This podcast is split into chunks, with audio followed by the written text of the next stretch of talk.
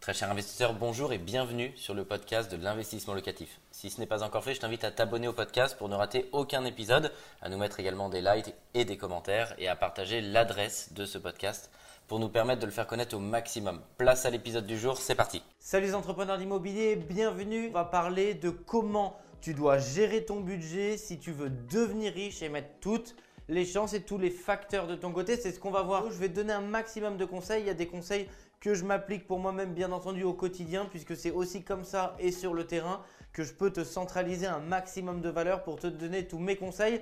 On va parler de budget. Je vais tout de suite rentrer dans le vif du sujet.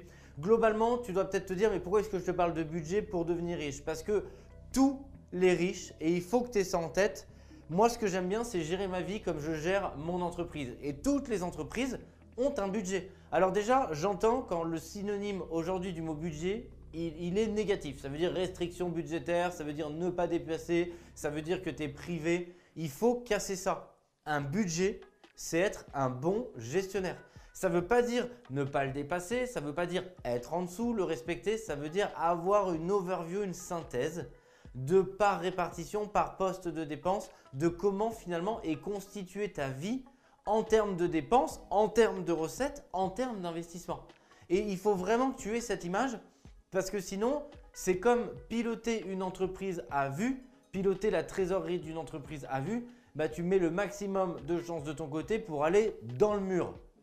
Donc le but du jeu, c'est que tu puisses organiser ça. Ça ne va pas te demander 15 heures par jour. Ce que je te propose aujourd'hui, c'est de mettre un stop, de faire une photo à l'instant T et que tu puisses te dire d'avoir un plan d'action précis pour te dire ok, ce qu'il est en train de me dire, je vais essayer de le faire euh, pour le test sur ma propre vie et tu vas voir les bénéfices que tu peux en tirer pour prendre les très bonnes décisions. Et en 1, le but pour bien gérer ton argent, c'est d'avoir des revenus passifs puisque c'est ça qui va être synonyme d'indépendance financière. Et déjà à l'intérieur de ton budget, de tes différentes sources de revenus, je te propose de faire un focus sur les plus, donc sur les recettes, et que tu puisses me faire un focus sur ta propre situation d'aujourd'hui. En 1, est-ce que tu disposes de revenus passifs? En 2, si oui, de combien de sources de revenus passifs différents tu possèdes aujourd'hui? Puisque le but, c'est de pas mettre tous les œufs dans le même panier. Et donc, c'est déjà de te dire et de faire un stop. Est-ce qu'aujourd'hui, j'ai des revenus qui tombent et qui ne sont pas liés à mon travail, qui ne sont pas liés finalement au temps que je passe et qui ne sont pas directement corrélés du temps. Et c'est important ici que tu puisses déjà faire une synthèse et avoir une vision. Ça va te permettre de dire déjà à l'intérieur de 100% d'argent que je gagne sur tous mes revenus passifs, quels sont les revenus qui sont passifs et quels sont les revenus qui sont tirés du travail. Ça va te permettre à court, moyen et long terme d'essayer de développer au maximum tes revenus passifs, on en parlera un petit peu plus après. En deux, bien gérer pour devenir riche, pas toute l'année, mais essaie de faire une photo à l'instant T et de regarder par exemple sur l'année précédente. Et ce que je te propose ici, c'est tu te fais un graphique, tu te fais un budget et tu te dis sur l'année qui est passée, tu fais un camembert quel est le pourcentage que j'ai dépensé pour, par exemple, mon loyer ou euh, mon remboursement de, crédit de résidence principale suivant si tu es locataire ou propriétaire? Quelle était la part sur mes loisirs? Quelle était la part sur la restauration? Quelle était la part sur, euh, sur les vêtements, quelle était la part sur la famille? Et tout le reste. Et pourquoi je te dis ça? Parce que quelquefois tu vas faire des petites dépenses comme ça couramment qui ne sont pas un montant significatif, mais que tu vas peut-être faire quotidiennement. Et à la fin de l'année, tu vas dire Ah ouais, mais j'ai quand même dépensé autant. Et je te prends un exemple hyper simple et je te le mets ici à tous nos amis fumeurs que je salue. Faites ce test rien que pour savoir. Si tu fumes, dis-toi, mais tiens, combien j'ai dépensé par exemple en cigarettes sur l'année? Alors si tu le payes en espèces, c'est un petit peu dur, essaye de faire une moyenne. Si tu le payes en carte bleue, parce que c'est de plus en plus cher, essaye de regarder. Et là déjà, tu vas prendre conscience de l'impact de petites sommes considérables. Et est-ce que tu peux pas te dire, bah finalement, est-ce que c'est pas le moment de neutraliser cette dépense qui au final ne m'apporte rien puisque bien entendu ça va t'apporter plutôt du négatif en termes de santé et je suis pas là pour te faire la morale mais je te prends un exemple très concret qui va parler comme ça à l'ensemble de la population et qui va représenter peut-être plusieurs kilos euros, plusieurs milliers d'euros. Et pose-toi cette question, est-ce que finalement, je peux pas m'en séparer? Et je fais ma propre introspection. Par exemple, ici, quand j'ai fait moi ma propre introspection, je me suis rendu compte que j'avais des dépenses qui étaient significatives en restaurant. Que ce soit en resto ou en livraison à domicile, parce que très concrètement, bah, j'avais la flemme de cuisiner et pour plein d'autres raisons que j'étais au travail et je me suis dit waouh mais je pensais pas que ça représentait autant. Alors je veux pas dire le montant, le but c'est pas de dire bah, quel était le montant et quel est le montant de cigarette. Le but c'est de te dire waouh au fond mais ça peut être un plaisir encore une fois il n'y a pas de problème, il n'y a pas de jugement par rapport à ça mais c'est dire voilà sur une année bah, le montant est significatif. Est-ce que franchement j'ai besoin de dépenser autant en restaurant? Est-ce que finalement, il y a des fois, c'est quand même en, restaurant ou en livraison à domicile, est-ce que c'est pas un peu disproportionné à l'intérieur du budget? Est-ce que c'est pas vraiment cohérent? Donc du coup ici, le but, c'est de pouvoir te donner un aperçu de où est ventilée la dépense pour que les, ce qui soit ventilé se soit alloué au bon endroit.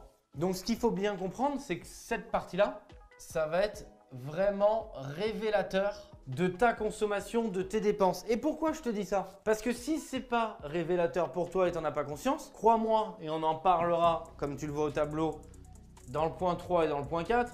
Et d'ailleurs, si tu te le dis, je me suis pas trompé, point 3 investir, point 4 investir également. Et on va voir pourquoi je t'ai doublonné l'information. Parce que cette ventilation-là, crois-moi que s'il y a des dépenses somptueuses euh, qui sont trop grosses par rapport à ton rythme de vie, et bien ce qui va se passer, c'est que ça va te gêner ici pour l'investissement parce que c'est également ce que va regarder la banque. Il faut ici que ce soit cohérent. Donc ça va être révélateur et ça va t'aider à gérer, je te le mets ici, tes différentes priorités. Ça va te faire prendre conscience, est-ce que tu as besoin de dépenser autant en cigarettes? Est-ce que finalement aussi pour faire un effort sur ma santé et ça va faire aussi du bien à mes finances, je ne peux pas faire un effort sur la partie restaurant? Derrière, ça te permet de, ce révélateur pour recaler parfaitement tes priorités. Il y a un impact aussi significatif parce que ça dépend aussi quel est ton reste à vivre. Mais le but du jeu, c'est d'avoir un reste à vivre. C'est qu'est-ce que le reste à vivre? C'est globalement une fois que tu as payé tous tes crédits, tout ce que tu peux pas enlever, bah, quel, quel est le montant qui te reste pour vivre? Et un matelas de sécurité aussi, un matelas d'épargne. Ici, ça va vraiment aussi diminuer le stress. Pourquoi? Parce que tout ce que je te dis là, et ça me tient à cœur parce que c'est à la fois l'investisseur qui parle, mais le chef d'entreprise, c'est être, j'adore ce mot, c'est être un bon gestionnaire. Et j'adore ce mot parce que gestionnaire, on le pense toujours gestionnaire argent, mais c'est aussi gestionnaire de ton temps derrière ça. Tout ça, être un bon gestionnaire, c'est être un bon gestionnaire de sa vie personnelle, de son temps, de ses priorités, c'est ici, et également bien entendu sur l'aspect financier. Donc faire un budget, ça ne veut pas dire que tous les mois tu vas tirer ton tableau Excel. Pour celles et ceux qui me connaissent, je ne suis pas du tout là-dedans, mais ça veut dire que c'est nécessaire. Une entreprise, chaque année, tu fais le bilan. Faire le bilan, ça veut dire ce que ça veut dire. Tu as une liasse fiscale, tu as un bilan, tu fais le bilan de l'année écoulée. Moi, je pense au minimum, tu dois t'accorder une fois par an le fait de regarder dans le rétroviseur. C'est la seule fois par an où une fois, tu t'accordes de regarder dans le passé. Ensuite, faut aller de l'avant, il faut regarder l'avant. Mais une seule fois, tu dois te mettre en mode pause, regarder dans le rétro. Une entreprise, ça s'appelle le bilan. Et ici, tu peux faire ton graphique, ton budget, ton overview de l'année précédente pour fixer tes priorités de dépenses d'investissement pour l'année qui va suivre. Là, tu te dis, pourquoi 3 investir, 4 investir? Là, bien sûr, on va parler investir dans l'immobilier. C'est parce que si tu es un bon gestionnaire, comme ce que je viens de te dire ici, si tu as des bonnes priorités, tu vas pouvoir travailler sur un élément indispensable qui est ton reste à vivre. Bien optimiser ton budget et ton argent, c'est avoir un reste à vivre qui est conséquent. Donc un matelas de sécurité, de l'épargne, montrer à la banque que tu es capable de bien gérer. Et du coup, tout ça, ça va te permettre d'investir dans l'immobilier. Parce que si tu finis le mois à zéro, que tu n'as pas de capacité d'épargne, que tu ne te rends pas compte tes dépenses, dans quoi elles passent, mais que tu es toujours dans le rouge à la fin du mois, crois-moi que le point numéro 3, il n'existera pas. Il n'y aura pas d'investissement dans l'immobilier, il n'y aura pas d'embellie. Tu dois devenir gestionnaire de ta propre vie, prendre les responsabilités qui t'incombent, ne pas rejeter ça sur la faute des autres et tu vas pouvoir investir dans l'immobilier. Et c'est pour ça que c'est à la fois un cercle ou vicieux ou vertueux, c'est que plus tu deviens un bon gestionnaire plus tu arrives à investir dans l'immobilier, plus tu es un mauvais gestionnaire, plus tu as de difficultés à démarrer ou à continuer ton ascension dans l'immobilier. Et le point numéro 4, si je te mets à investir, c'est qu'il ne faut pas voir que le côté matériel, investir dans l'immobilier, il y a aussi l'investissement en soi. Et tout ça, c'est lié au fait, je peux te le dire, d'être un excellent gestionnaire. Parce que si tu es un très bon gestionnaire de ton temps et de tes finances, il va te rester aussi du temps pour investir en toi, ça peut être lire, ça peut être la méditation, ça peut être faire une thalasso, ça peut être euh, prendre du temps et partir en vacances avec ta famille, mais ça veut dire, ça veut dire prendre une formation, euh, apprendre sur l'immobilier, apprendre sur, en musique, apprendre sur les tas de secteurs qui te passionnent pour devenir une meilleure version de toi-même demain.